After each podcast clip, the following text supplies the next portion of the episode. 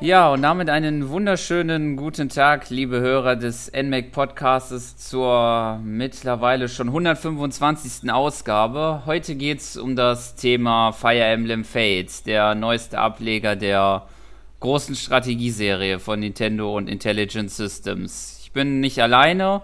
Ähm, mit dabei, über dieses Thema zu reden, ist zum einen der Erik. Ja, hallo Sören und hallo Hörer. Genau, und zum anderen der Alex ist auch dabei. Ja, hallo Sören, hallo Hörer. jo, und ich würde sagen, wir beginnen den Podcast erstmal damit, indem wir unsere Erfahrungen in die Serie ein bisschen ähm, äh, schildern und dabei auch einen kleinen Ausblick und ja sozusagen einen kleinen eine kleine, einen kleinen Blick drauf werfen, was wir auch schon damals in dem Podcast 119 getan haben, beziehungsweise in dem nächsten Heft, welches bald erscheint, wo es ein nicht, wo es ein etwas größeres Special zur Fire Emblem Serie geben wird. Möchtest du anfangen, Erik? Ja, gerne doch, Sören. Also, meine Erfahrungen mit Fire Emblem, die fingen an damals auf dem GameCube mit, mit äh, Path of Radiance. Habe ich leider nie ganz durchgespielt. Also, die Serie fand ich halt schon immer grandios. Die Game Boy Advance Teile habe ich damals leider verpasst gehabt, als sie dann tatsächlich für den Game Boy Advance erschienen sind. Mittlerweile habe ich sie auch auf der Wii U runtergeladen und The Sacred Stones schlummert auch natürlich als 3DS-Botschafter auf meinem 3DS.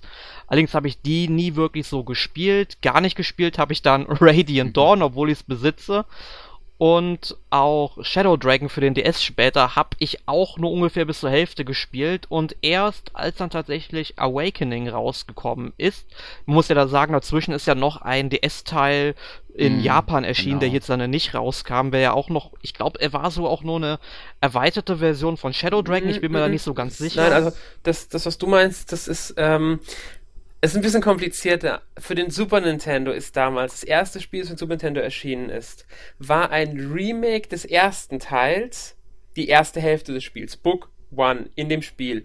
Book Two, was auch in dem Spiel drin war, war dann die Fortsetzung vom ersten Teil. Das heißt, sie haben den ersten Teil damals als Remake veröffentlicht für den Super Nintendo und im gleichen Spiel die Fortsetzung mit reingepackt.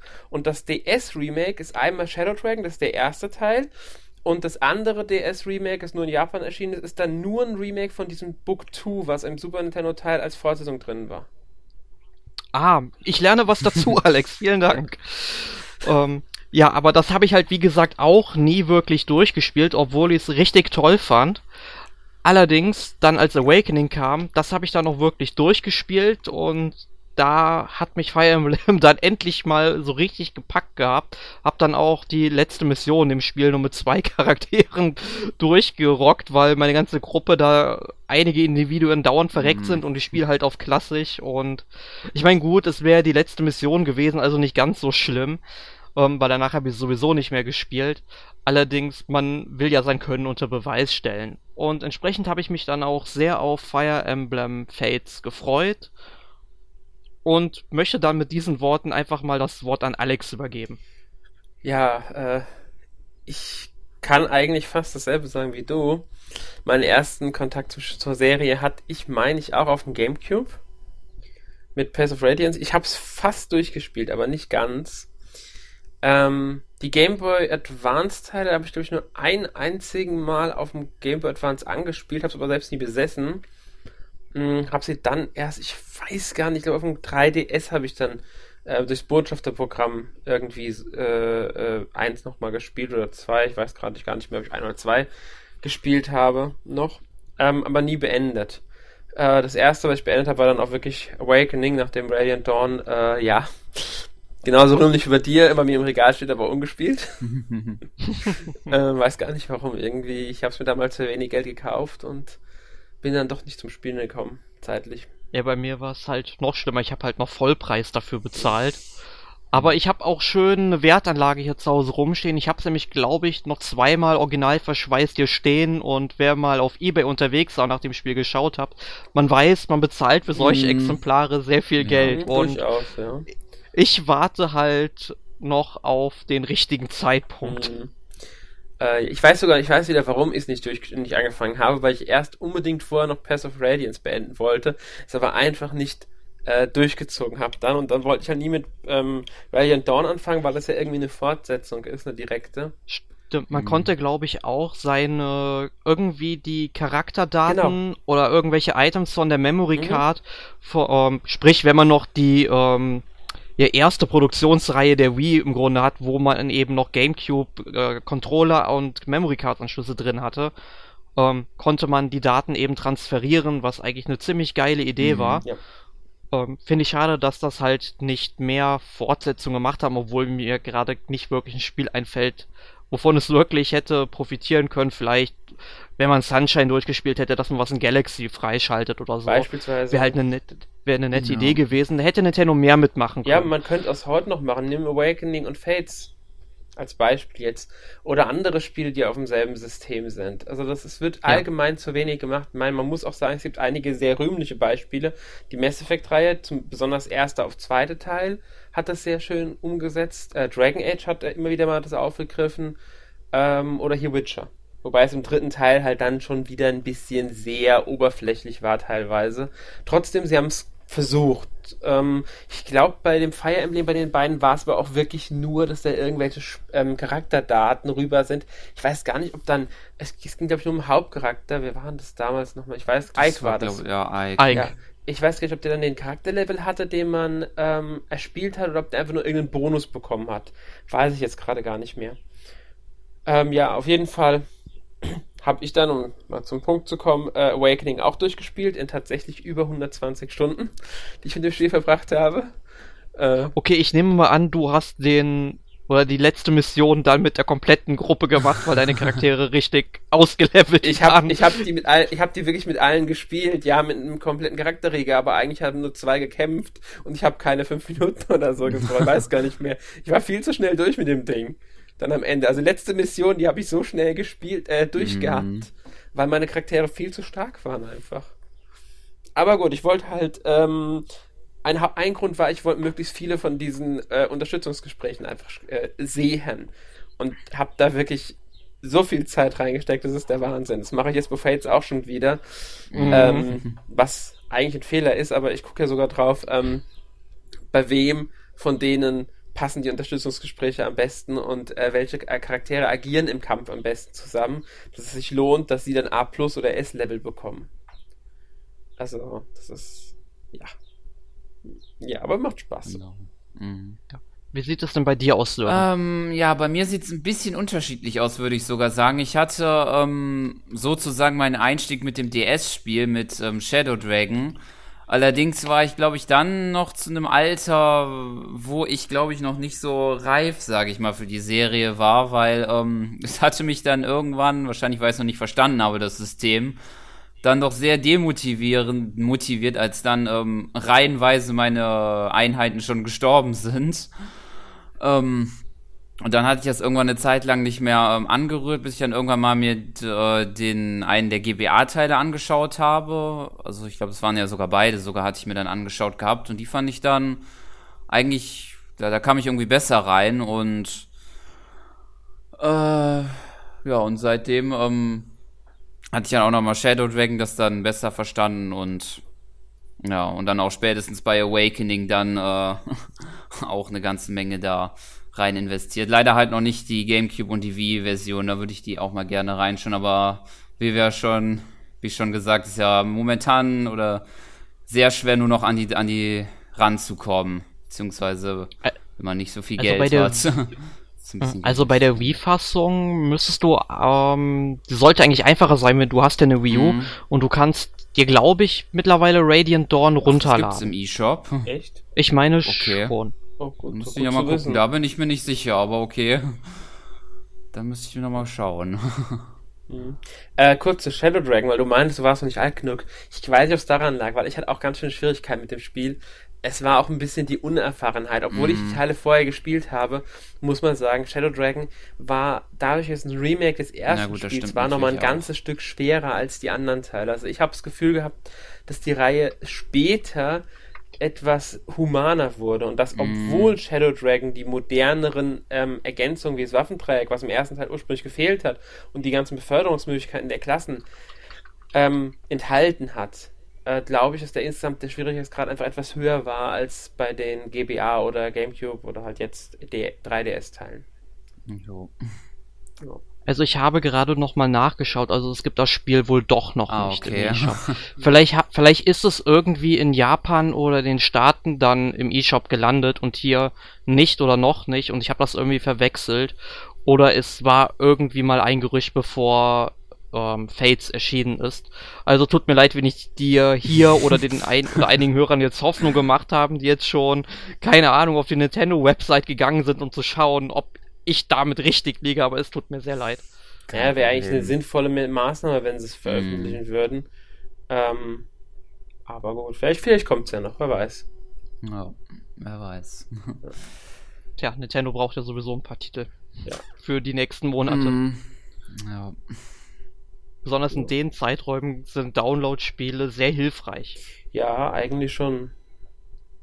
Na gut, komm, ich würde sagen, dann gehen wir mal auf Fates ein, oder? Genau, würde ich auch sagen. Ja. Genau, zuallererst einmal, ähm, wie, denke ich mal, die meisten, äh, oder wie es ja auch bekannt ist, sind es ja ähm, zwei Versionen, die dieses Spiel beinhaltet, nämlich die Version Vermächtnis und Herrschaft.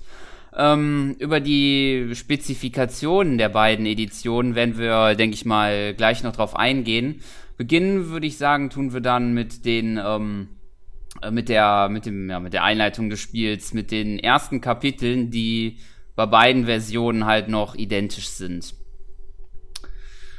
Ähm, ja, wollt ihr dann erstmal den Anfang aus eurer Sicht zu schildern?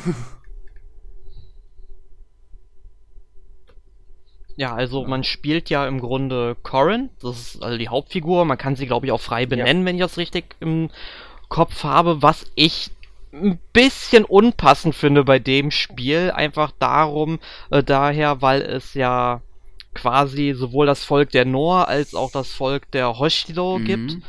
Wobei die Hoshido ja dann eher so von den Namen her, ich sag mal, eigentlich fast komplett japanische Namen haben die natürlich jetzt dann auch nochmal ein bisschen von der Transkription umgeändert worden, was ich teilweise nicht verstehen kann. Also es geht jetzt nicht nur so um Macron, kleinen Scheißerei, die ich gerne mal betreibe.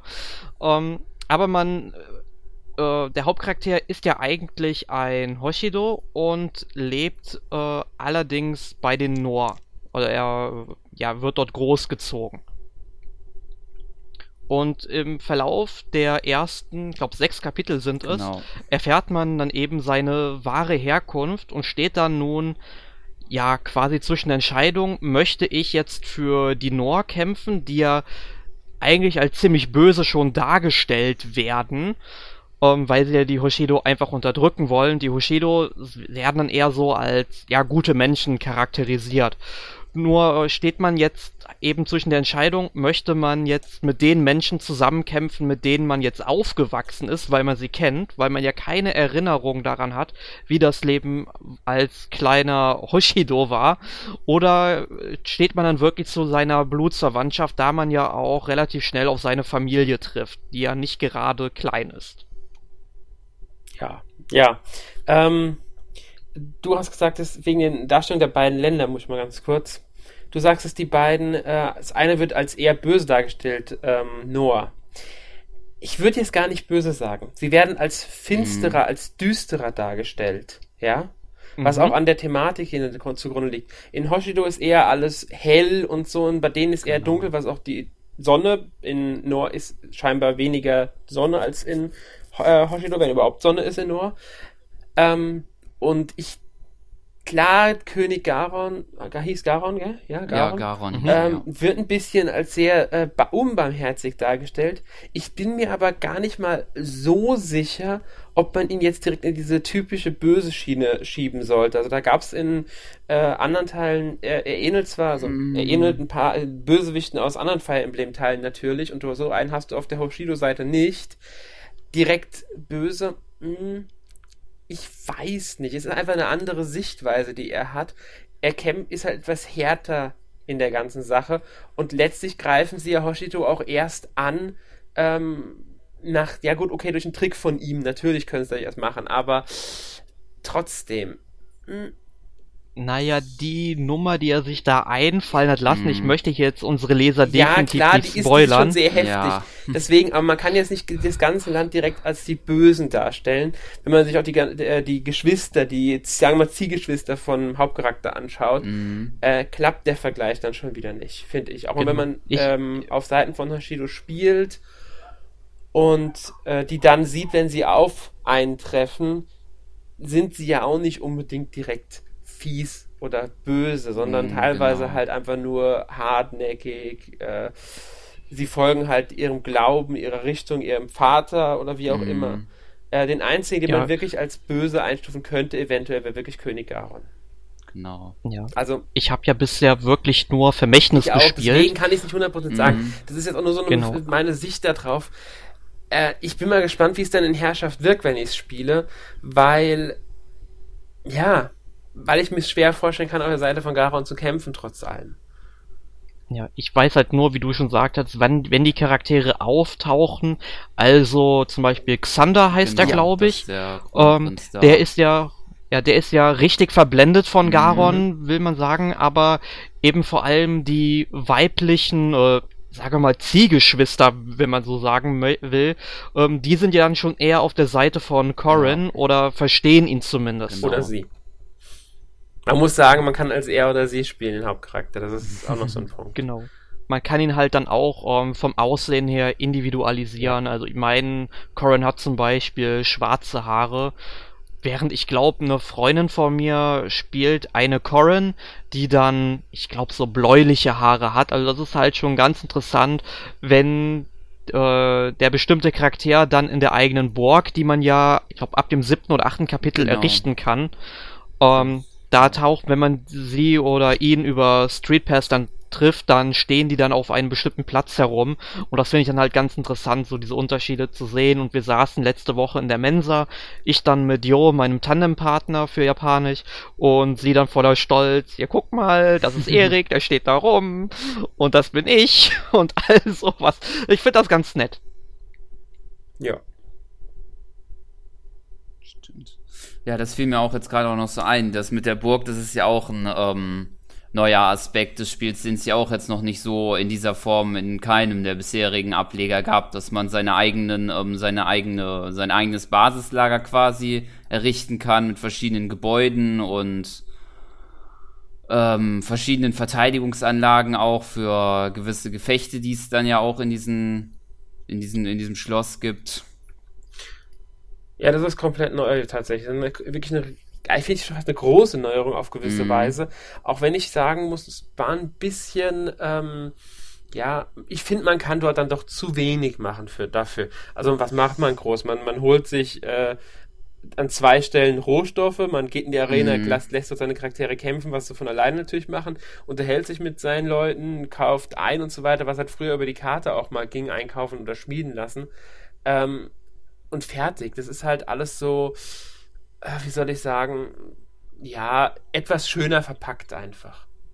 Mehr ist es Gut, nicht. aber man so, sollte ja ähm, auch dazu sagen, dass es ja auch, sag ich mal, Burgkämpfe mhm. gibt, also dass dann feindliche Gruppen dann noch tatsächlich in der Burg gegeneinander kämpfen. Also wenn du halt einen, ich weiß gar nicht, läuft das dann über Street Pass oder übers Internet ab? Äh, nimmt die Burgkämpfe. Ich glaube, es gibt auch, geht's auch über Internet, aber ich bin mir ja, jetzt gar nicht 100% beides. sicher. Ja. Ich habe jedenfalls auf jeden Fall dann äh, gegen die Freundin von mir ähm, habe ich auf jeden Fall schon gekämpft und die hat einfach unglaublich viel mehr Zeit in das Spiel investiert als ich und hat mich dann natürlich zu dem Zeitpunkt platt gemacht und ich habe dann natürlich auch mal neu gestartet. Ähm, das finde ich halt dann schon interessant, weil die Gegner können ja halt auch Gebäude zerstören mhm. und so weiter, müssen halt im Endeffekt ja, ich wollte schon fast den eisernen Thron sagen irgendwie, aber sie müssen halt dann zum Thron vorrücken und den zerstören, um die Schlacht zu gewinnen wenn ich das jetzt so richtig in Erinnerung ja, genau, habe. Ja. Und das finde ich halt, finde ich halt schon ganz nett. Aber wie du schon sagtest, Alex, äh, der sonstige Rundgang in der Burg ist doch sehr routiniert, mm. möchte ich meinen. Also ich gehe dann auch erst zur Arena, hol dann die Lebensmittel, dann schmeiße ich diesen Drachen, Lilith heißt ja, sie, glaube ich. Genau, da. ne, das Essen in ja, in den Mund. äh, gut, der Drache ist bei mir auf Stufe 99, der kriegt halt jetzt keine äh, Boni mehr. Ich mach das halt nur noch, weil er mir, ich glaube, alle zwei oder drei Runden, mhm. wo er dann Daikon, Fleisch oder sonst was von mir bekommt, ähm, ja, spuckt er halt so einen Goldbarren aus, den man dann genau. ja für 500 oder 300 oder so verkaufen kann. Das ist halt noch ein kleiner Bonus, aber ich habe in dem Spiel schon dadurch, dass ich ja so viele ja, ähm, Herausforderungsgefechte gemacht habe, ähm, so viel Geld schon gesammelt, ich kann mir die halbe Welt, glaube ich, schon kaufen, so reich bin ich, ne? Dann wird sicherlich Garon ankommen und sagen, er verkauft mir Noah nicht und dann stehe ich da mit Hushido, aber ja. Ja, ähm, so viel zur Festung, würde ich sagen. Weil mehr gibt's ich, ich, klar sie haben das Street mhm. Pass mm. und das das Online Zeug da sehr schön angebunden muss man sagen und ich meine wirklich es geht online weil ich hatte glaube ich zwei Besucher angezeigt gehabt dass die bei mir waren und ich habe natürlich niemanden über Street Pass oder Spot Pass gehabt sowas gibt's hier bei mir in der Umgebung nicht no. ähm, und deswegen ist es eine nette sag mal es ist eine nette Idee die dahinter steht mehr ist es dann aber auch nicht ähm, aber gut ist ja auf jeden Fall, dass sie überhaupt mal so eine Online-Komponente mhm. eingebaut haben. Ich meine, da schreie ich tatsächlich seit Radiant Dawn nach, dass sowas mal bitte passieren soll. Und es hat dann, weil Radiant Dawn kam ja in Japan 2007, glaube ich, raus, hier dann 2008. Also ich schreie da jetzt seit acht Jahren nach und ich freue mich endlich, dass es mal passiert ist. Aber soweit ich gelesen habe jetzt bei meiner Recherche für Special, war es gar nicht das erste Spiel mit Online. Anbindung. Mit Sicherheit also gab es irgendwie einen Super Nintendo Ableger über Satellite. Ja gut, das gab es natürlich, so. aber das war mhm. kein Mehrspieler. Da konntest du dann in den drei Stunden, in denen gesendet wurde, vier Kapitel spielen, äh, die sie ausgestrahlt haben. Und die liefen dann wirklich ohne, dass es ein Ende gibt, einfach so lange, bis die drei Stunden rum sind und du konntest Punkte sammeln. Fertig. nee, das, das meine ich jetzt gar nicht. Nee, irgendein anderer Teil, ich weiß gar nicht welcher, hatte wohl so eine Art ähm, online. Ich, bei Awakening stand was dabei, dass es eine Art Mehrspieler gab, aber den habe ich ehrlich gesagt nie ausprobiert und ich habe es auch nicht mal nachgeguckt. Ähm, da erinnere ich mich überhaupt nicht dran und ich glaube, bei Shadow Dragon haben sie was geschrieben. Kann natürlich sein, dass beides bei uns gar nicht verfügbar war und nur in Japan. Das schließe ich jetzt gar nicht aus. Ja, ich, also ich glaube, die Spiele sind zu neu, als dass sie diese Features rausgestrichen hätten. Sag sowas nicht. Denk an Professor Layton ja. und dieses äh, nette kleine Rollenspiel, das im letzten Teil mhm. eigentlich enthalten sein ja. sollte. Genau, da hatte ich ähm, auch mal drüber nachgedacht. Ich find's halt auch schade, dass nicht mal die UK-Fassung das ähm, quasi die äh, dieses Minispiel hat. Ich frage mich, gibt's bei Professor Layton vom vierten Teil äh, ist das in der US-Fassung denn enthalten? Keine Ahnung, ich glaube, es gibt nur, ich glaube ja in der US-Fassung, aber ich bin mir nicht sicher. Ja, da, ich meine, dann ist es doch schon auf Englisch lokalisiert, dann hätte man eben in dem Modus noch auf Englisch bringen sollen, aber Nintendo müssen wir nicht weißt groß du, was drüber. ich gesagt habe damals? Sie hätten es von mir aus auch als Einzeltitel im äh, als Download im eShop veröffentlichen können, wenn sie die Lokalisierung irgendwie extra finanziert haben wollen. Ich hätte denen auch 10 oder 15 Euro dafür gegeben. Umfangreich genug ja. soll es sein. Dass es überhaupt nicht veröffentlicht haben, finde ich die Frechheit. Aber gut, anderes Thema. Wir sind bei Fire Emblem. ja. Ja. Genau. Ähm, ja, ich würde sagen, wir widmen uns dann mal speziell Vermächtnis. Wir haben ja schon gesagt, das mm. Spiel hat diesen asiatischen Sti Stil. Das genau. ist der genau. Grund, weshalb ich meinen Hauptcharakter für Vermächtnis, also ich spiele jetzt bei Vermächtnis eine weibliche Hauptfigur, ähm, habe ich tatsächlich einen, äh, auch einen japanischen Namen gegeben. Ähm, mhm. Weil ich finde, das passt so schön. Bei Herrschaft das passt hervorragend. Das passt hervorragend, weil ich das, ähm, weil ähm, alleine durch die Blutsverwandtschaft, ja. ja. Ich meine, äh, die Charaktere oder die Mutter, ja, hätte dem Kind niemals einen norischen Namen gegeben, sag ich mal. Nein, man, man, kann aber eine Storybegründung dafür finden, weil, das erfährt man ja schon im zweiten Kapitel oder zwischen dem ersten und zweiten Kapitel, äh, der Hauptcharakter erinnert sich ja selbst nicht mehr an wirklich viel. Es kann natürlich sein, dass äh, die Noah den Namen gegeben haben. Aber warum sagen dann die anderen aus Hoshido den Namen auch? Weil sie ja. erkennen ja, ja am Namen, wer sie ist. Eben, deswegen muss er ja den Geburtsnamen Corin haben. Oder sie. Ja, oder ja. Ich muss es wieder betonen. ja, ich möchte hier niemanden diskriminieren oder so, deswegen. Ähm, nein, also deswegen finde ich das richtig, Ja? richtig, richtig gut, dass du das gemacht hast, weil das passt bei dem Spiel auch richtig. Finde ich auch. Sie ist nun mal eine gebürtige Hoshido. Hoshido hat äh, asiatisch bzw. japanisch äh, angehauchte Kultur und Namen. Also muss der Name so sein. Corin finde ich da unpassend. Ich werde auch meinen männlichen Charakter nicht Corin nennen, wenn ich Herrschaft spiele. Ja. Ja. Gut. Ich finde einfach, es passt so besser. Das ist, also ich finde diesen gesamten Stil in Hoshido, diesen asiatischen, der ist so konsequent durchgezogen. Sogar bei den Waffen. Also du kämpfst ja Mhm. statt mit Schwertern, mit Katanas. Du hast äh, Shuriken, Shuriken waren's, gell, ja? Genau, du hast äh. Nag Naginatas und so weiter. Das finde ich fantastisch, dass sie das so konsequent durchziehen. Mhm. Und Noah hat dann im Grunde diese klassischen Waffen, weil sie ja eine andere Genau. Kultur haben. Das ist dann eher so diese westliches Mittelalter angehauchte, die Mhm. typische eigentlich. Das, das finde ich super. Dass sie diese Genau. Trennung gemacht haben bei den beiden Reichen. Mhm. Es gibt ja auch außerdem in Hoshido auch, ich will jetzt nicht sagen ähm, ausschließlich, aber äh, doch sehr deutlich ja auch die neuen ähm, Einheiten, weil es gibt ja auch unter anderem Ninjas und ähm, oh, oh, sag, sag bitte Ninja. Ninjas. Bitte. Was für ein Problem Ähm. hast du mit dem Wort Ninja? Weil es falsch ausgesprochen Es ist die deutsche. Aussprache, die wahrscheinlich auch gültig ist. Aber ist egal. Ninja. Da steht ein J. Ninja, bitte, bitte. Tut mir den Gefallen. Ja, also die Ninjas und ähm, ich war da noch ich glaub, Samurais. Genau, Samurais und gut, ich glaube die Schwertkämpfer, das sind zwar die ähm, sozusagen die Myromidonen aus den Vorgängern, aber die Mhm. passen auch, finde ich, da eher auch mehr rein.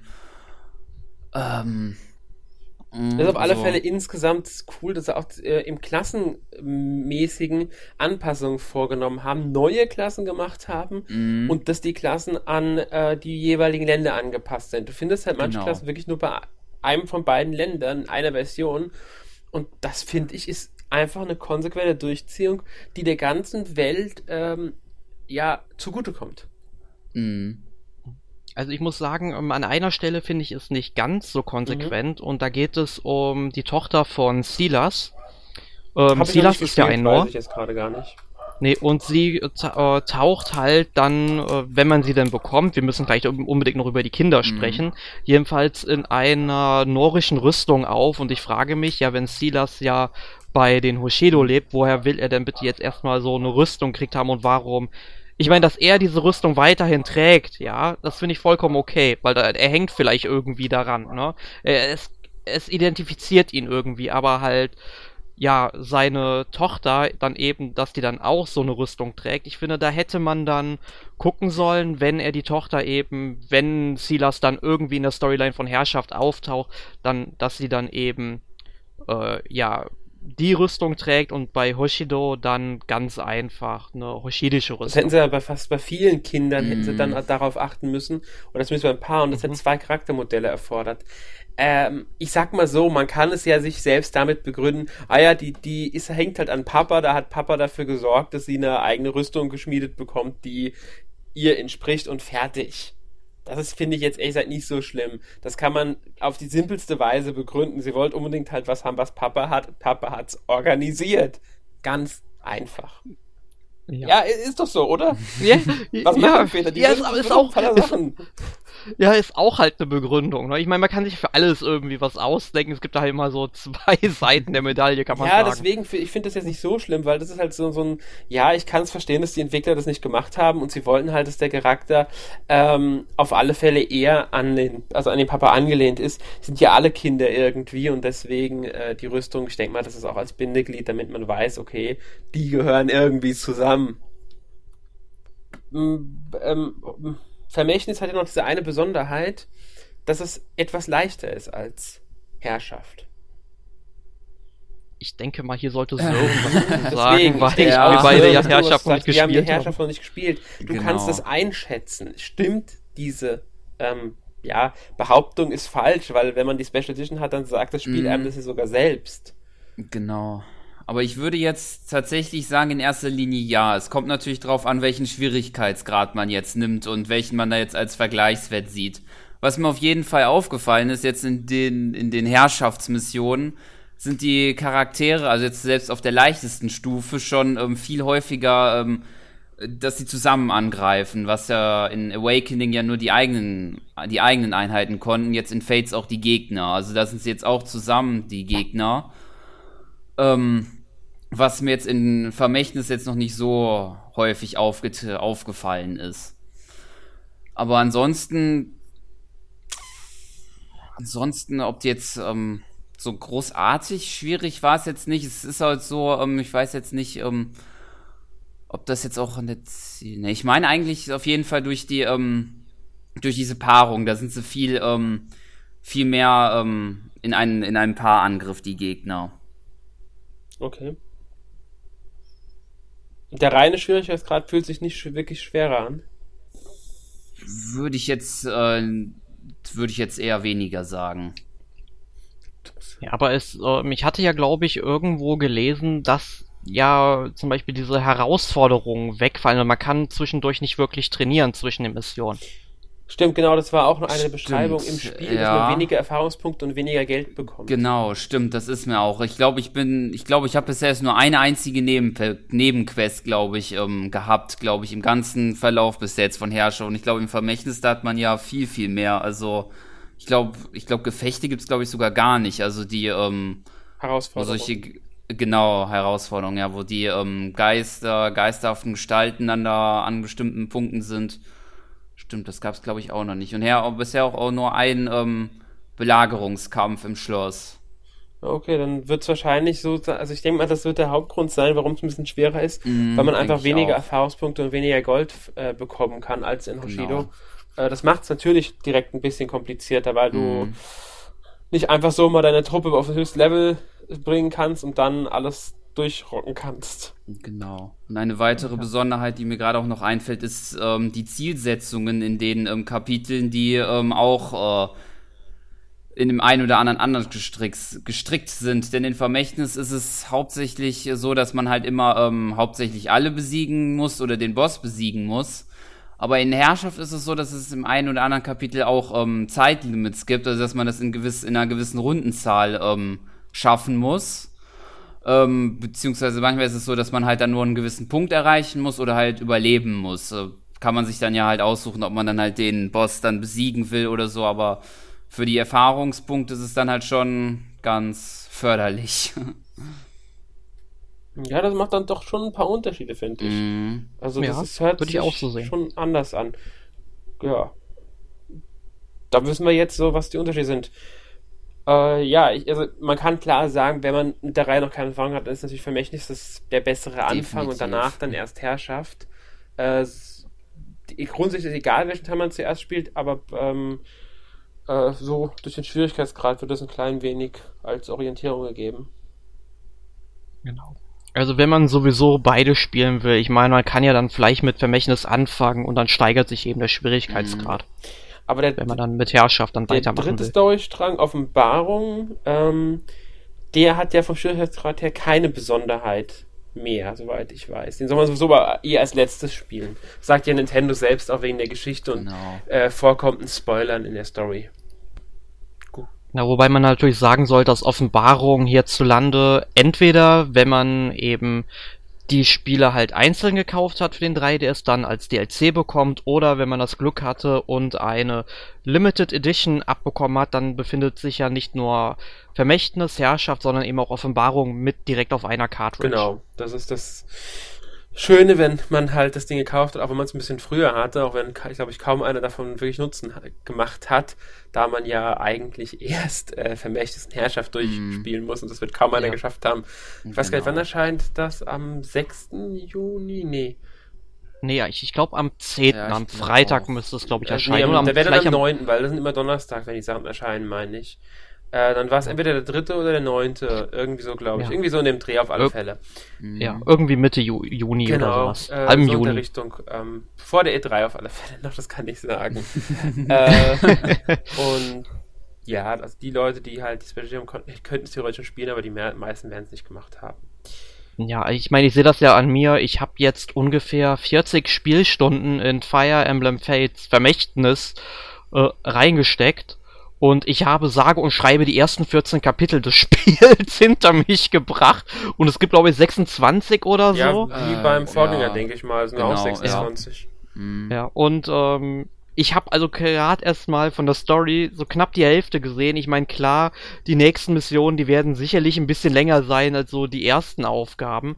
Aber ich habe halt so unglaublich viel Zeit in das ja aufleveln und vor allem das Verkuppeln der Charaktere gesteckt. Ne? Also ich, weil du musst ja die dauernd zusammen kämpfen lassen, damit sie eben halt ihre Beziehungen zueinander aufbauen, was ich ja, was ja Mhm. vollkommen logisch ist auch irgendwo.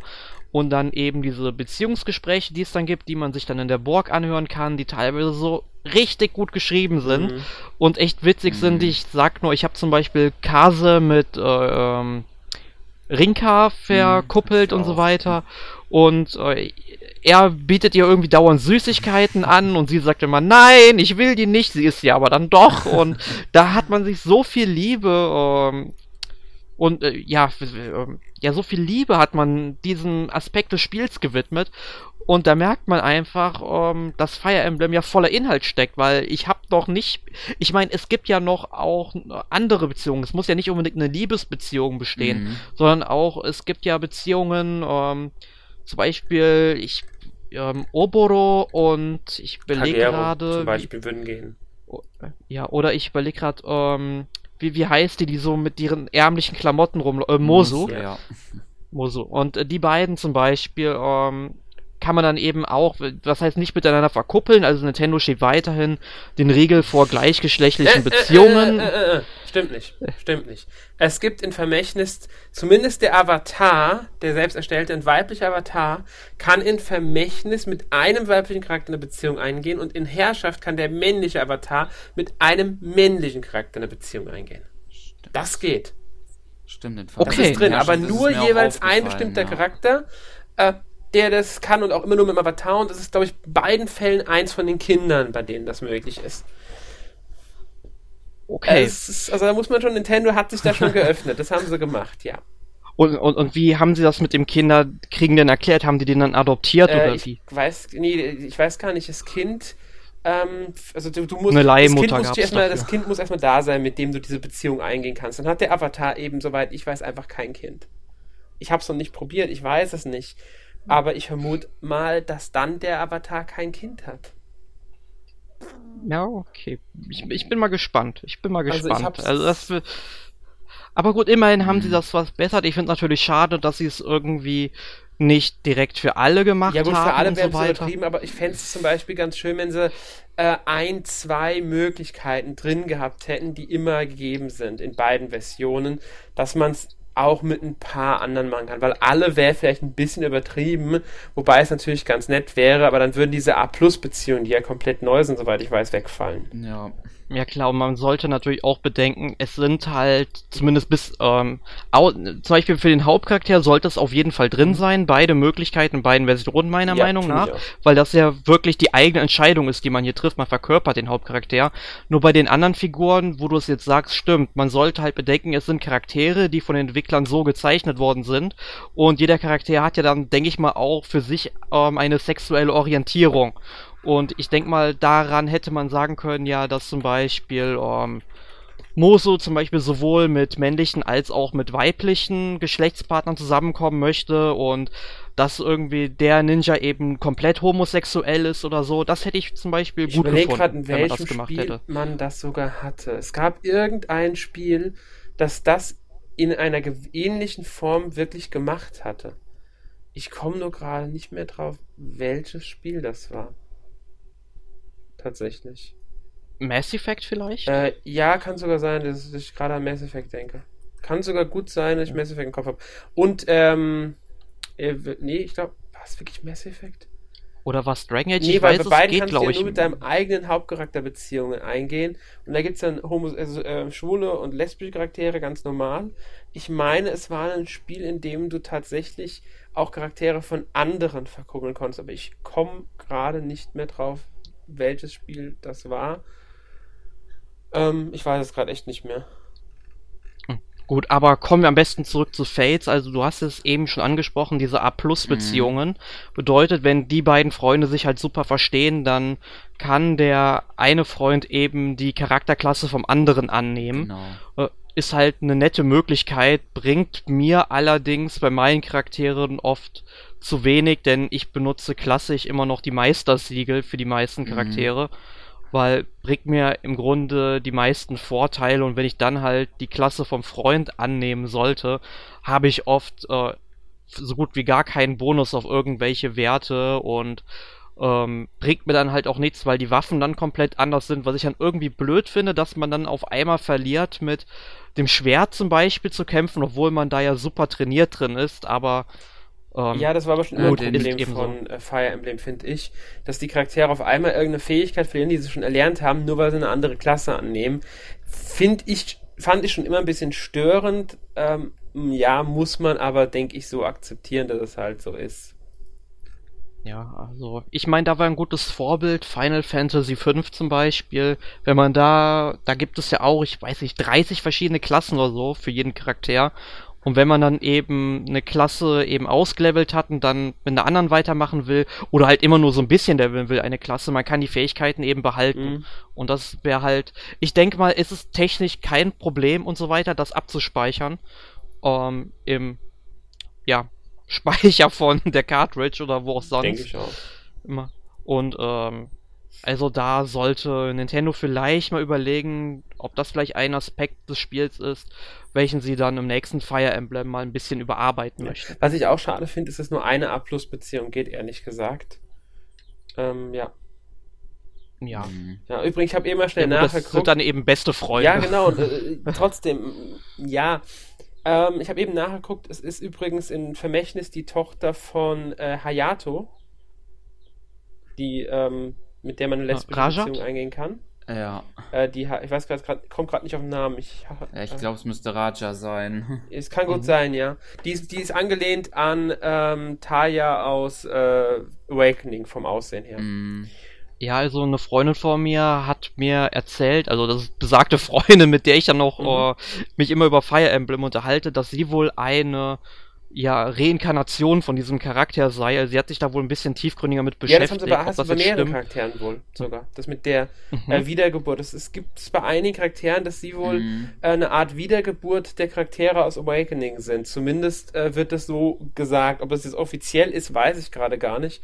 Aber da habe ich auch schon was zu gelesen. Das, das stimmt, ja. Das hast du bei mhm.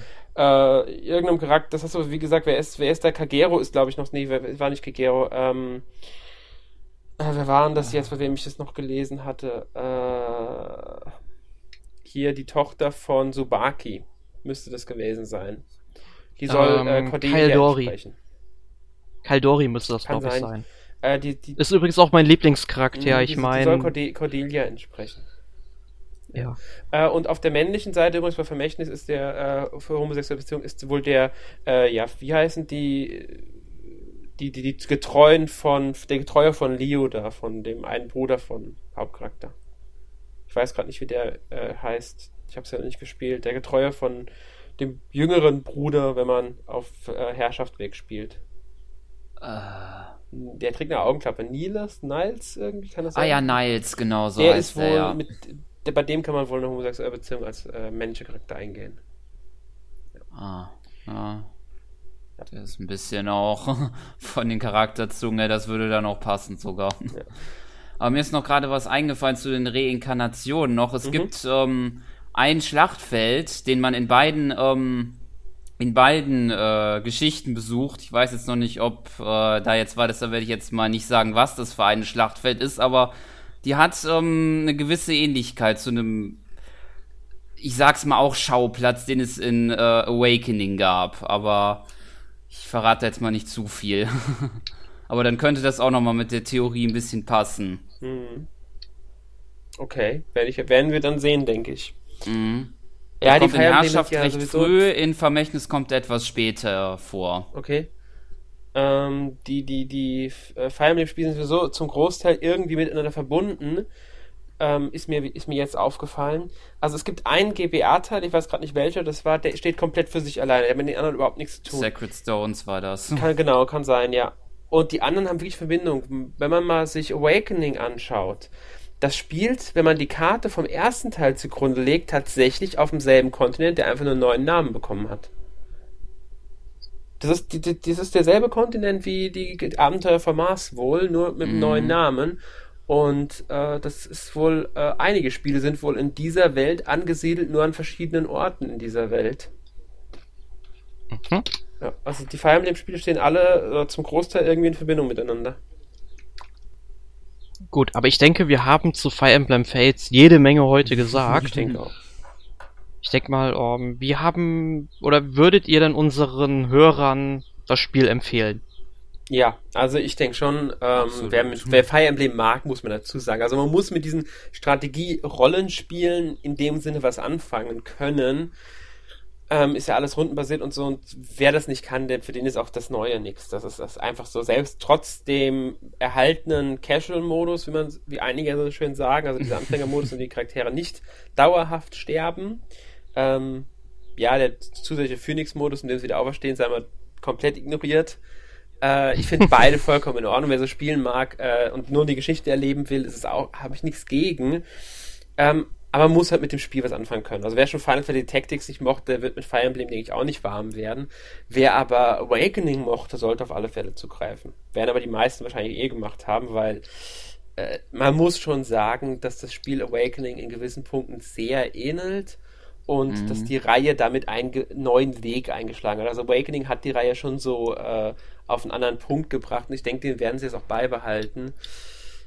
Ähm, was jetzt nicht schlecht ist, also auf keinen Fall. Ähm, ja. Also ja, ich würde es empfehlen, nach dem, was ich bisher gespielt habe und ich habe meinen Spaß mit dem Spiel, aber auch schon, was weiß ich, keine 35, 40 Stunden ins Spiel gesteckt, also. ja.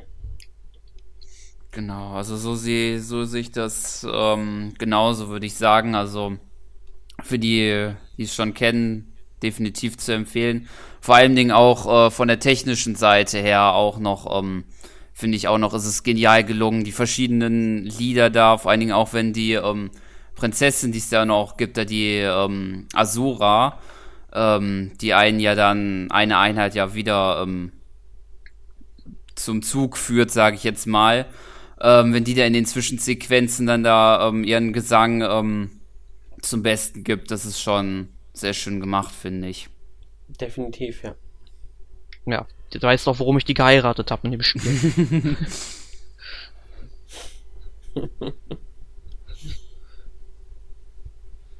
Ja, also ich schließe mich äh, euch beiden an. Also ich kann das Spiel wärmstens empfehlen. Klar, man muss Strategie, Rollenspiele mögen.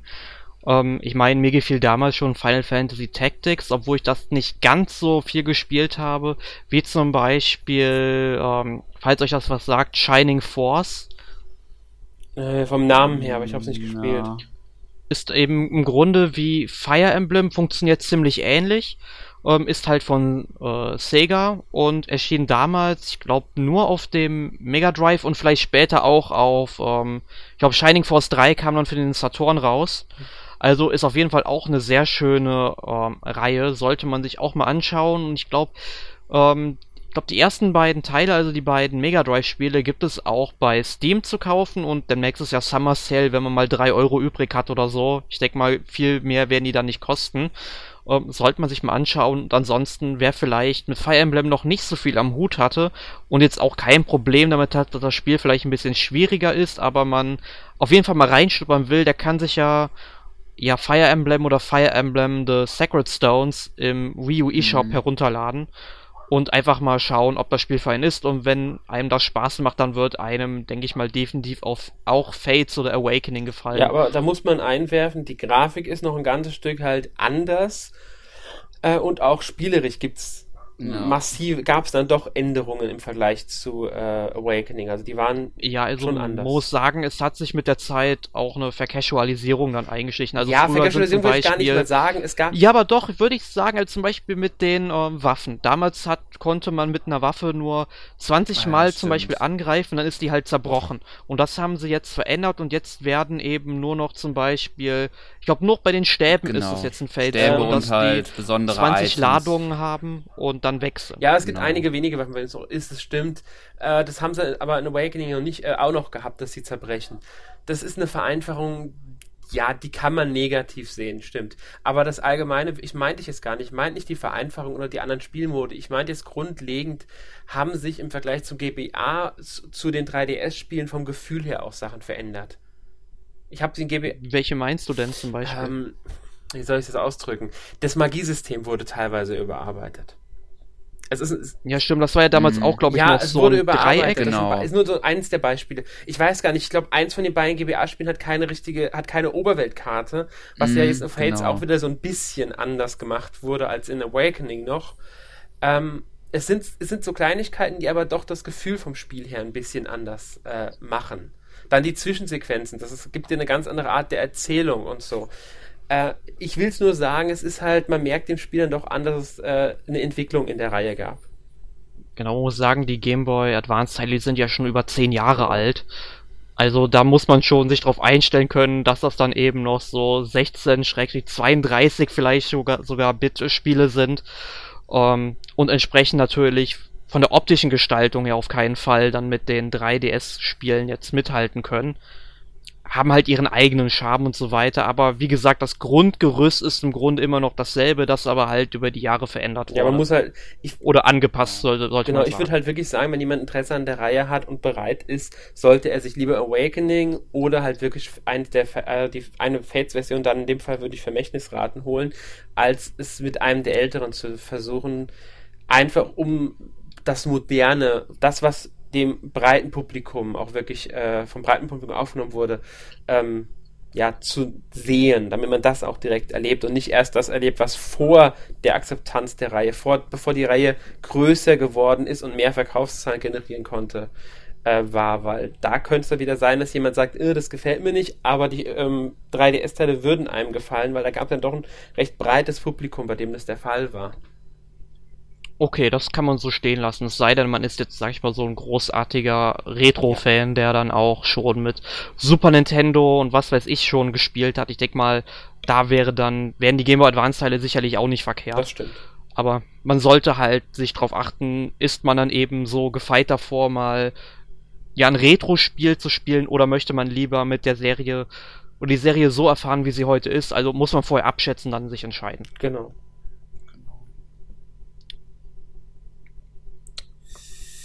Jo, dann würde ich mal sagen, hätten wir so unsere Eindrücke und Erlebnisse von Fire Emblem Fates erzählt und berichtet.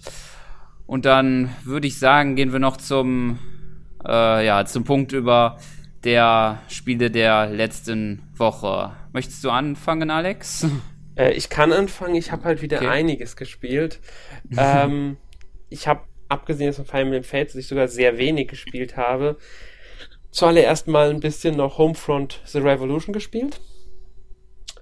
Äh, ja. Besser als der erste Teil, ähm, was auch an dem Open World liegt, wobei das Open World ein bisschen, ja, es sind mehrere Zonen, die durch sehr lange Ladezeiten miteinander verbunden sind. Ansonsten kein schlechtes Spiel, das aber gerade in den in vielen Action-Passagen nicht so gut funktioniert, dafür in den ruhigen und den Schleichpassagen wirklich ja Potenzial zeigt leider, leider auf der PS4 hat es mit Technikproblemen zu kämpfen äh, Homefront, das war doch die, also das gab es ja schon den ersten Teil, genau, glaube ich, vor ein paar PS3, Jahren. Xbox 360, PC damals von. Genau, das war mit dieser glaubhaften Story, wo die Nordkoreaner die USA besetzen. Genau, so, das ne? war damals sogar gar nicht mehr so schlecht umgesetzt, die Story. Haben sie jetzt sogar noch besser gemacht. Also die Story ist noch ein, ist, ist eine Parallelzeitlinie, muss man ganz klar sagen. Also die fängt jetzt ja, ja, klar. ein bisschen früher ja, an. Nee, nee, weil früher, vorher war es ja auch in der Zukunft. sie fangen jetzt ein bisschen früher an, dass so ein Konzern aus Nordkorea, Apex, äh, halt mit Smartphones und Tablets angefangen hat, dadurch den Markt erobert hat und so weiter. Die USA haben alles von denen gekauft. In Kriegen lief schlecht, haben halt die Waffen auch von Apex benutzt. USA haben sich verschuldet. Irgendwann haben wir von Nordkorea entschieden, nee, wir akzeptieren das nicht mehr, wir erobern die USA. Da in jeder Apex-Waffe irgendeine Hintertür eingebaut war, konnten sie die Waffen der USA mit einem Knipse ausschalten und konnten die USA erobern. Relativ simpel erklärt. Ähm, ist gut umgesetzt. Es gibt auch ein recht gutes, äh, eine gute Guerilla-Atmosphäre im Spiel, die leider nicht konsequent genug meiner Meinung nach durchgezogen wird. Ähm, wie gesagt, hat gute Aspekte, aber äh, ja, es funktioniert nicht immer hundertprozentig und die Technik auf der PS4 macht halt dann leider zu oft Probleme, fällt unter 30 FPS, friert beim Speichern ein paar Sekunden ein. Äh, solche Macken sind es halt. Große Bugs oder Abschürze hatte ich jetzt nicht, aber es fällt halt doch störend auf, was da so für Problematiken sind. Spaß macht es mir trotzdem, muss ich sagen. Aber halt mit Einschränkungen. Gut, was habe ich sonst noch gespielt? Äh, Total War Warhammer. Ja. Funktioniert die Mischung? Sehr gut. Fantastisch. Also es ist, es ist wirklich der Hammer, wie gut diese Mischung funktioniert. Ich habe es ja schon immer gesagt, die müssen ein Total War im Warhammer-Universum machen. Seit Sega, glaube ich, das erste Mal die Lizenz von Warhammer 40.000 hat, habe ich das gesagt. Ähm, ich habe auf diese Ankündigung eigentlich jahrelang gewartet. Ähm, als alter Warhammer-Fan, der aber das Tabletop leider sehr wenig gespielt hat, aber ich liebe diese Welt. Ich finde die so fantastisch. Deswegen bin ich ja auch so traurig, dass sie das Spiel mehr oder weniger abgeschafft haben und durch Neues ersetzt haben. Also das Tabletop. Ähm, das jetzt ist einfach super. Du, diese, die, die Art der Welt, wie die halt gestaltet ist. Es gibt leider nur vier Völker plus das fünfte DLC-Volk, das halt entweder für 97 gekauft werden kann oder halt alle haben diesen ersten Mal gekauft haben, weil ich ein bisschen scheiße finde, aber egal. Ähm, es macht unglaublich Spaß. Und dann spielen sich die Völker so total unterschiedlich. Ähm, die haben alle eigene Aspekte. Die, das Imperium hat zum Beispiel Posten, die an die Kommandanten vergeben werden, was wiederum Boni bringt. Die Zwerge hingegen haben ihr Buch des Grolls. Jede Tat gegen sie wird darin eingetragen und kann dann als Mission mehr oder weniger getilgt werden und muss auch, um das, um halt gewinnen zu können, überhaupt die Kampagne, müssen diese Dinger getilgt werden aus dem Buch des Grolls. Ähm, die Vampire haben kein Geld, die nutzen Mana, um ihre Untoten zu beschwören und statt Moral ähm, bei den anderen Truppen, also jedes Volk hat Moral, dann wenn die Moral zu niedrig ist, hauen die Einheiten ab. Bei den Untoten sorgt das eher dafür, dass die äh, äh, beschworenen Skelette zum Beispiel eher zu Staub zerfallen, statt dass sie wegrennen. Das finde ich halt einfach so cool, weil jede Armee für sich individuell angepasst ist und trotzdem greift alles super ineinander über. Und dabei wird so eine krasse Warhammer-Atmosphäre vermittelt, weil diese Figuren, die auf dem Schlachtfeld stehen, ich kann an die Zwerge ranzoomen, mir die angucken und erkenne die Bergwerker, die sehen einfach so aus wie die Modelle, die bei mir im Regal stehen. Und das ist fantastisch.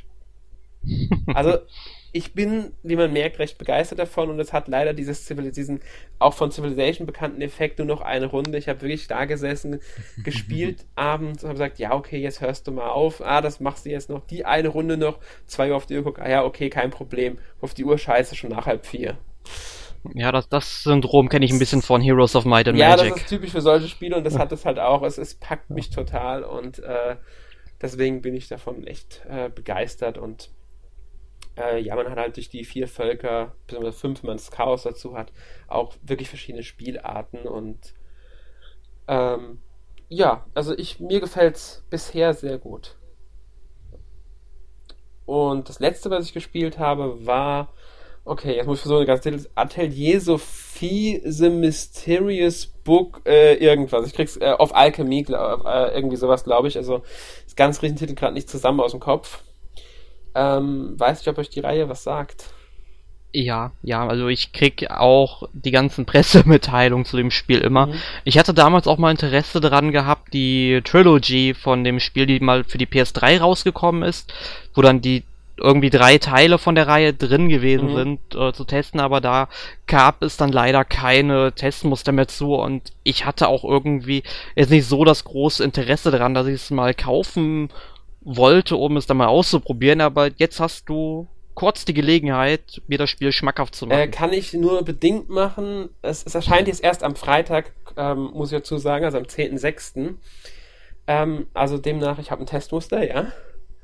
Äh, zum Glück erscheint dieser Podcast nach dem Embargo-Fall, deswegen kann ich ein bisschen überhaupt drüber reden. Ähm, also bisher gefällt es mir sehr gut. Ich versuche halt jetzt den Test so schnell wie möglich hinzubekommen und ja, es ist sehr, es gefällt mir sehr gut. Man muss halt sagen, grafisch ist es kein PS4-Spiel. Aber das war zu erwarten. Ich finde diesen Alchemie-Aspekt sehr interessant. Story-Erzählung ist sehr, also wie die Story erzählt wird, ist es sehr, ähm, sage ich mal, gemächlich, sehr einfach.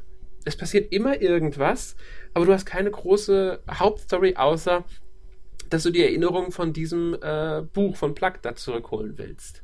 Also du hast so ein Alchemie-Lehrbuch gefunden, das äh, fliegt und spricht und es hat keine Erinnerungen mehr und du versuchst halt jetzt diese Erinnerungen zurückzuholen. Das geht dadurch, indem du neue äh, Alchemie-Rezepte in dieses Buch reinschreibst und deswegen suchst du neue Alchemie-Rezepte. Äh, ja, relativ simpel. Die Kämpfe sind halt rundenbasiert, äh, recht klassisch. Äh, du kannst äh, zwar halt angreifen, Items, Spezialattacken einsetzen und so weiter und so fort, verteidigen und ja, hast hier ein bisschen Party aus vier Charakteren, also Hauptcharakter Sophie ist gesetzt und dann halt noch zwei Freunde, die waren jetzt lange Zeit dabei und jetzt ist äh, erstmals noch ein vierter dazugekommen. Ja, ja. Okay. Ich werde es ja vielleicht irgendwann mal anschauen. Ich denke mal, es gibt ja im PlayStation Store gibt es, äh, ich glaube, jedes Jahr ein oder zweimal so ein, ja, quasi so ein ähm, Japan Anime mhm. Sale, was auch immer, wo dann eben solche Spiele vor allem angeboten ja. werden. Und da könnte so ein Spiel auch mal dabei sein. Und wenn da mal ein guter Preis ist, dann lade ich mir das, glaube ich, mal runter. Also man kann sagen, die alten Teile für die PS3 kriegst du teilweise jetzt für 20 Euro. Von daher. Ja, ich habe jetzt so mit äh, Preisen so um die 8 Euro. Ja, okay, das dauert jetzt schon gerechnet. jetzt erst. Aber okay, kannst du ja da mal abwarten. Und wenn ich dir einen richtigen Eindruck geben kann, erzähle ich dir nochmal davon. Okay. Ja. Gut, das war's jetzt bei mir. Okay, ja, dann mal, sag ich mal kurz eben, das war bei mir die Woche ähm, nicht viel, also ich kann es recht schnell machen. Ich habe äh, angefangen mit äh, mal wieder mit Pokémon Platin, einer meiner Editionen, die ich am besten finde, und dann habe ich auch mal wieder ähm, bei Super Smash Bros. Brawl mir mal wieder den äh, Subraum Emissär mir angeschaut. ja, herrlicher, ja, was wollte ich schon sagen, Story-Modus, aber ja, nette Kampagne auf jeden auf Fall. Auf jeden Fall. Ist echt schade, dass es im wie 3DS also sowas in der Art nicht mehr, nicht mehr gibt, aber naja. Ja, finde ich auch sehr schade, dass das fehlt. Also ich hoffe ja, wenn dann ähm, für die, oder für NX, sag ich mal, dann, es gibt ja Gerüche, dass dort ein Smash Bros. erscheint, dass Smash mhm. Bros. vermutlich halt eine Portierung sein wird von der Wii U-Fassung ähm, dass sie da vielleicht sowas noch mit einbauen würden oder vielleicht sogar zwei Kampagnen etc. Ähm, Wäre auf jeden Fall dann eventuell vielleicht auch ein Kaufgrund, wenn sie es richtig umsetzen und ja. der auch ordentlich Inhalt hat. Ähm, aber Pokémon Platin, das ist, glaube ich, so das erste Spiel gewesen, da wo Nintendo dann die Glücksspielautomaten in der europäischen ja. Version abgeschafft hat. Also. Ja. Nintendo halt.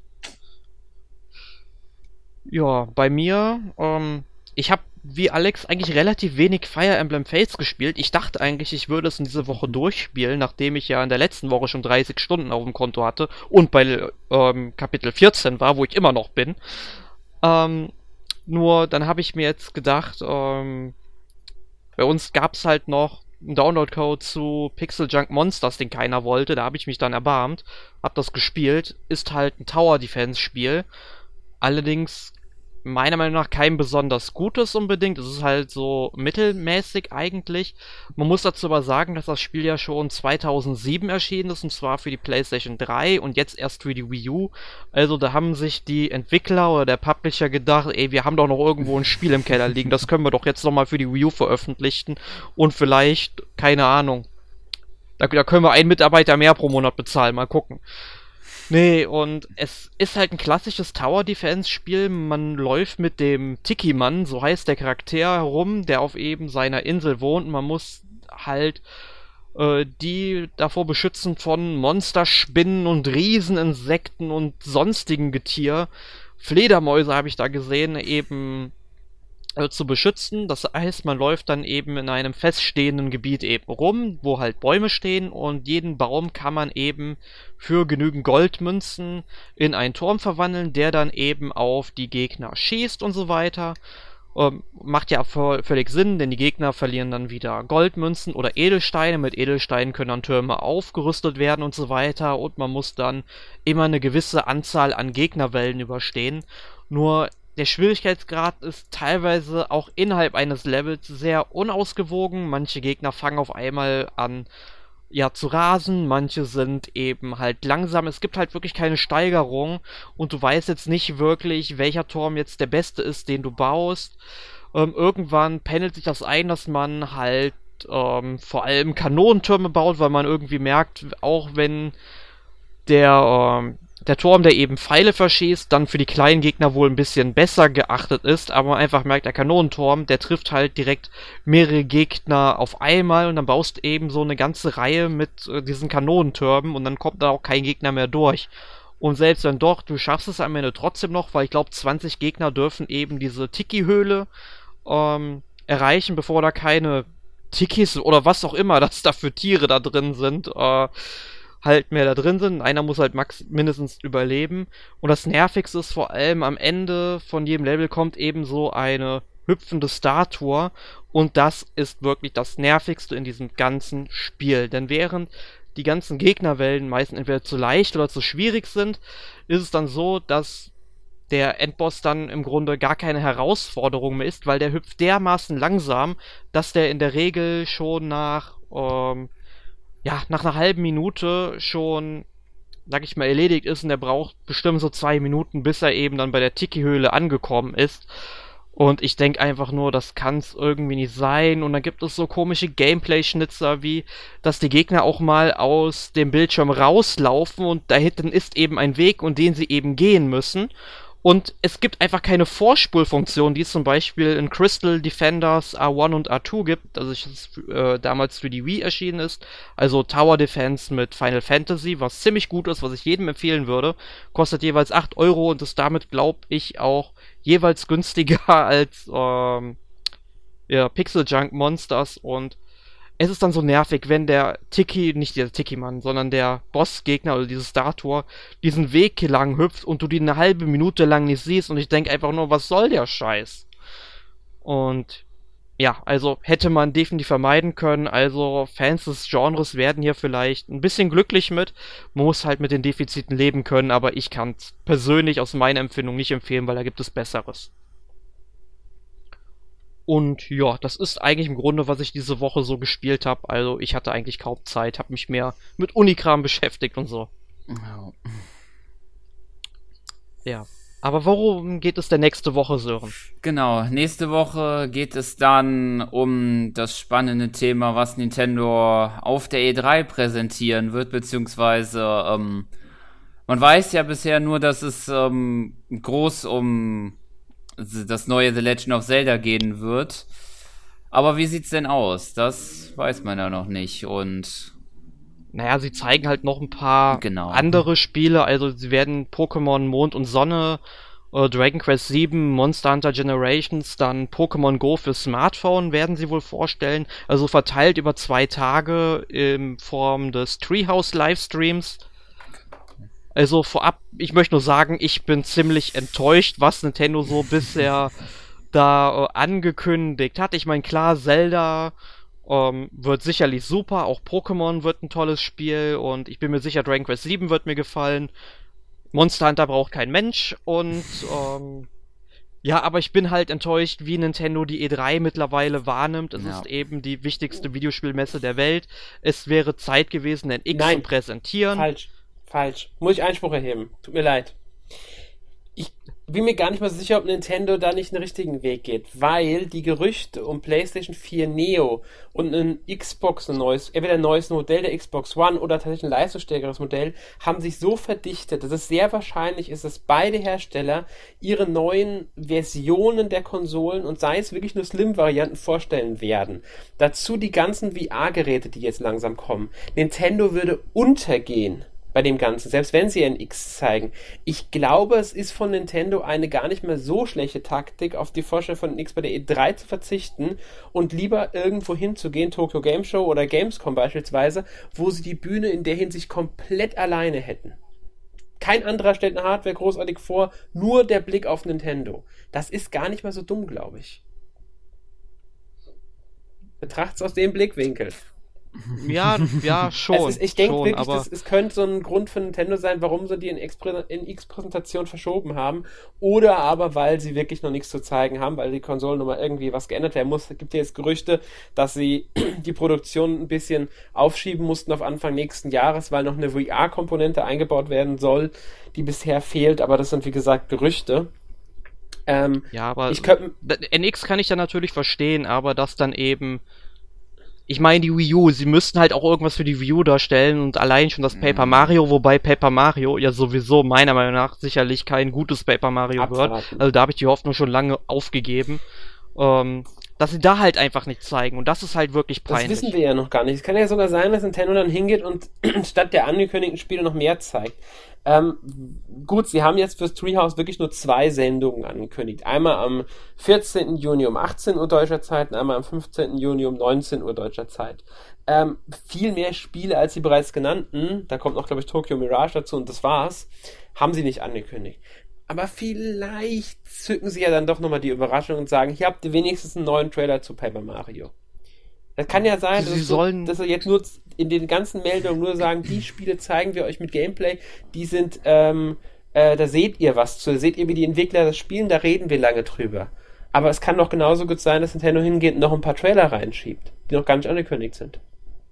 Ja gut, das kann natürlich Also- sein. Also ich, ich, ich meine, sie müssten irgendwas Ja, machen. wenn es wirklich nur das wird, was jetzt ist, ist es natürlich enttäuschend, aber man muss halt auch sagen, man weiß nicht, was Nintendo fürs den Rest des Jahres geplant hat. Die NX-Präsentation soll angeblich auf der ähm, Tokyo Game Show erfolgen. Bin ich gespannt, ob sie es wirklich machen. Äh, ich könnte es mir auch vorstellen, dass es dann wirklich bis nächstes Jahr zur GDC warten oder dass sie irgendwie in ein eigenes Event fahren oder es in der Ja, Direct ich machen. würde ich oder- würd, würd sogar sagen, wenn es die Tokyo Game Show nicht wird, machen sie vermutlich eher ein eigenes auch. Event. Weil ich glaube, GDC ist noch ein bisschen zu lange hin, also das wäre, glaube ich, etwas zu Mhm. knapp. Die Video Game Ähm. Awards im Dezember wäre noch so eine Möglichkeit, aber Aber das, Äh. na, das glaube ich nicht. Da, da, da, da, da ist Nintendo nicht so der Fan von, glaube ich. Weil ich habe sie mir auch einmal angeschaut und das war halt. Ja gut, man muss ja sagen, es sind war nicht, es, ist hat ja sich nicht an mich Es sind gerichtet. jetzt diese neuen, die erst zweimal liefen jetzt. Ähm, also nicht die von Spike, sondern die neuen, die, äh, wer war es, äh, irgendjemand, ich weiß gar nicht mehr, wer das gemacht hat jetzt. Ähm, die erste war in Ordnung, da wurde ja tatsächlich auch das Gameplay von Zelda das erste Mal gezeigt. Die zweiten fand ich, obwohl interessante Trailer gezeigt wurden, so langweilig, dass ich mir nicht angeguckt habe, am nächsten Tag einfach alles gelesen und mir angeguckt habe. Ähm, weiß nicht, ob das wirklich verdient wäre, es da zu zeigen. Also ich hoffe eher darauf, dass Nintendo wirklich ein Direct macht oder es auf der Tokyo Game Show zeigt. Okay. Aber ich denke, in der nächsten Woche werden wir es dann sehen, was Nintendo tatsächlich auf der E3 fabriziert hat. Wir haben nämlich Genau. jetzt, glaube ich, schon lang genug geredet. Ja, du Und der letzte, letzte Hörer, der jetzt noch den Podcast hört, der will langsam auch, glaube ich, ins Bett oder so. Ja, Jo. Gut, dann würde ich sagen, danke fürs Zuhören. Auch an den letzten, der noch zugehört hat. Nein, werden bestimmt ja mehr sein. Und ja, dann würde ich sagen, schönen Tag, Abend, Morgen, Nacht, wann auch immer ihr das hört. Und bis zum nächsten Mal. bis dann. Tschüss. Tschüss.